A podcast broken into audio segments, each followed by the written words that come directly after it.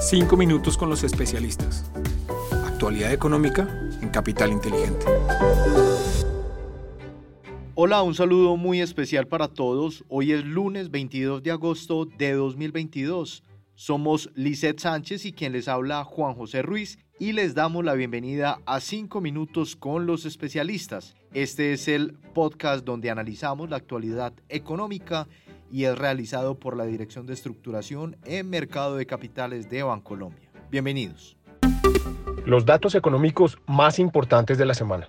Comenzamos este episodio contándoles que los mercados internacionales terminaron con retrocesos luego de que las minutas de la Fed confirmaran que el ritmo de subidas de las tasas continuará y después de que varios oficiales de este Banco Central reiteraran su compromiso de bajar los altos niveles de inflación. Por esta razón, el Standard Poor's 500 rebotó en un importante nivel de resistencia cerca de los 4.300 puntos, lo que encendió las alarmas de posibles mayores caídas en el corto plazo.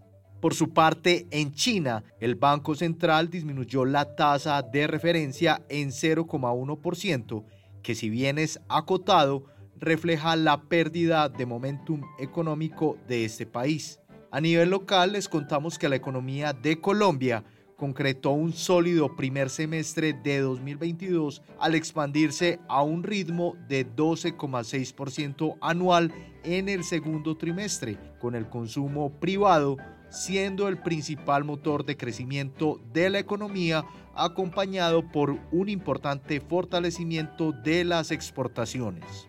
En cuanto a próximos datos económicos, mañana martes 23 de agosto se conocerán las cifras de ventas de viviendas nuevas para Estados Unidos durante julio, mientras que el miércoles 24 se conocerá el PIB trimestral para Estados Unidos y finalmente el viernes 26 de agosto se tendría la información sobre la confianza del consumidor de la Universidad de Michigan para Estados Unidos durante agosto. Desempeño de los mercados internacionales.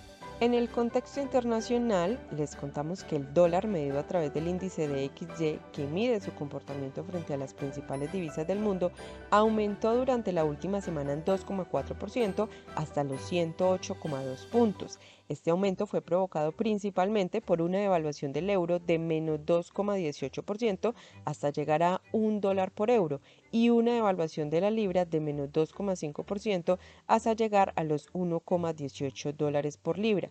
En cuanto a la renta variable internacional, los principales mercados globales terminaron la semana mayormente negativo. Los índices norteamericanos, Standard Poor's 500, Dow Jones y Nasdaq reportaron caídas de menos 1,21%, menos 0,16% y menos 2,62% respectivamente. Otras regiones reflejaron este mismo comportamiento, con el Euro Stocks 500 reflejando un menos 1,23% y el Ibovespa de Brasil un menos 1,12%, aunque destacaron regiones como el Reino Unido con ganancias de 0,66% y Japón con rendimientos de 1,34%. Y finalmente, en la renta fija internacional, los tesoros de 10 años se ubicaron en 2,97%, registrando así una desvalorización de 14 puntos básicos frente a la semana inmediatamente anterior. Desempeño de los mercados en Colombia. Muy bien, y en el contexto local, el dólar frente al peso presentó un comportamiento alcista durante la semana pasada, terminando con un valor de cierre de 4.377 pesos por dólar, es decir, 5,17% superior al cierre del viernes 12 de agosto. Hay que mencionar que esta devaluación del peso se dio en línea con el fortalecimiento del dólar a nivel global y la devaluación observada en otras monedas de América Latina, como el peso chileno que se devaluó un 7,90%. La renta fija registró desvalorizaciones en la mayoría de los tramos de la curva testa fija y VR en línea con el movimiento de los tesoros americanos. En el caso de los testas a fija, se registró un aumento promedio de 27 puntos básicos donde la referencia de 2028 presentó una desvalorización de 39 puntos básicos. Asimismo, los TSUR en su parte corta y media de la curva de rendimientos registraron un incremento en tasa de 24 puntos básicos, donde la referencia de 2049 presentó un aumento de 42 puntos básicos. Por el lado de la parte corta se registró una valorización promedio de 36 puntos básicos, Finalmente, en la renta variable, el índice MSCI Colcap cerró la semana en 1.308 puntos, lo que equivale a un 1,7% por debajo del cierre de la semana anterior. Cabe mencionar que en términos de volumen, el promedio semanal se ubicó en 84.735 millones de pesos, es decir, 64% por encima del promedio de la semana anterior oportunidades de inversión para esta semana. Para finalizar, en la renta fija internacional continuamos recomendando títulos de mayor calidad crediticia, preferiblemente títulos grado de inversión de la parte media de la curva de rendimientos. En cuanto a mercados emergentes, si bien seguimos observando unos diferenciales de tasas de interés atractivos, se debe ser selectivo ante una mayor probabilidad de recesión a nivel global. Dentro de este tipo de mercado priorizamos la deuda latinoamericana, la cual mantiene una tasa de impago menor respecto a la deuda emergente asiática.